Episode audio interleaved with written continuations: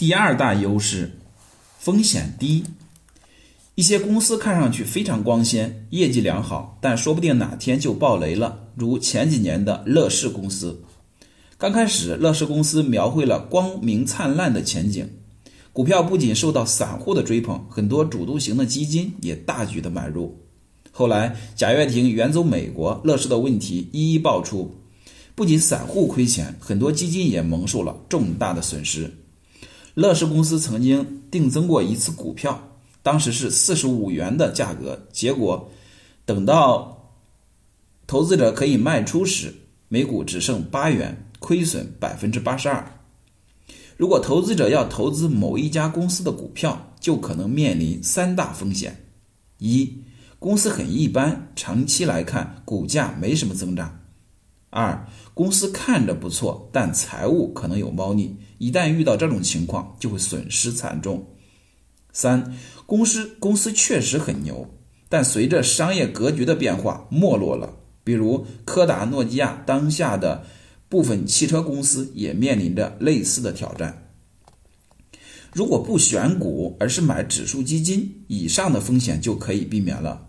因为你购买了一篮子股票，万一哪只股票出了问题，对整体的影响比较小。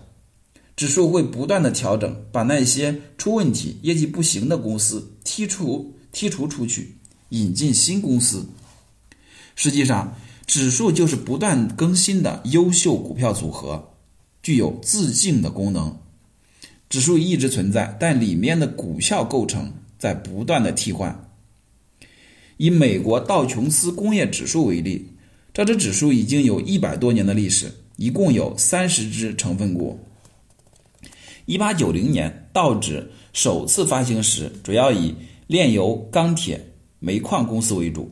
到二十世纪八十年代，服务类和消费类的公司兴起，如可口可乐、强生、沃尔玛等企业被纳入道指。一九九九年，微软和英特尔首次加入了道指。道指每一次新增加一个公司，意味着一个旧公司被移除。二零一八年，道琼斯工业指数委员会宣布，把稳居道指一百一十年的通用电气公司从指数中正式移除。通用电气公司是由发明家爱迪生创办，它是人类进入电气时代的重要推动者。尽管通通用电气公司是美国市值最大的企业，但是在新科技的浪潮中，它逐渐的落伍了。这次移除也意味着道指从创办到现在，所有三十只成分股都换了一遍。同样，在二零一八年，我国具有代表性的沪深三百指数进行了大规模的调整，将华谊兄弟、万达电影等二十四个公司移除，新增加了药明康德、工业富联等公司。指数很无情。但这种无情是对指数基金投资者最好的保护。一个公司倒掉不要紧，无数好公司会跟上。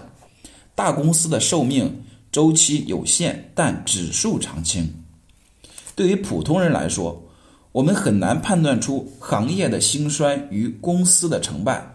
但随着指数基金，但跟随指数基金是风险更低的选择。第三大优势。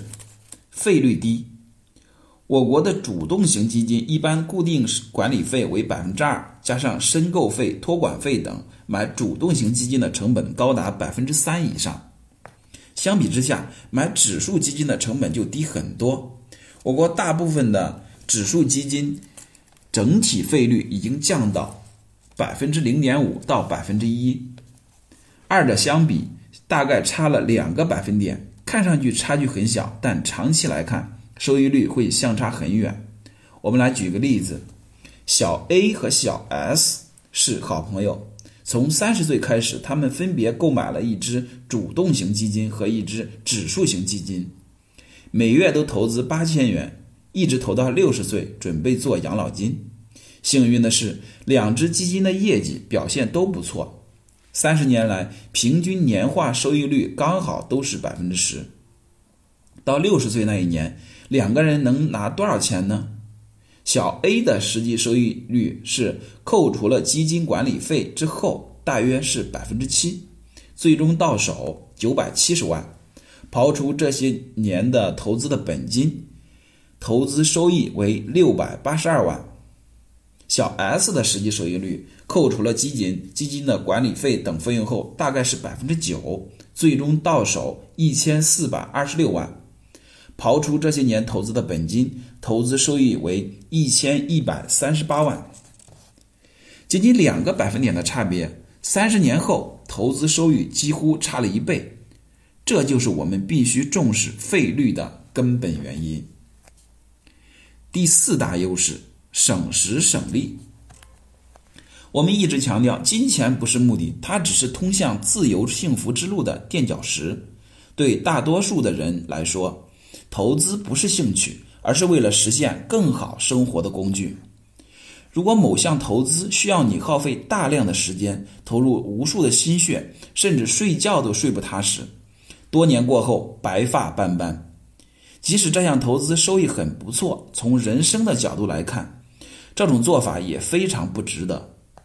这就是很多股民的真实写照，他们上班看盘，下班看盘。生活中心变成了一堆红红绿绿的数字，更惨的是，尽管他们投入了这么多，但是一无所获。人们根据经验总结出股市的规律：十个人九个亏，基本符合事实。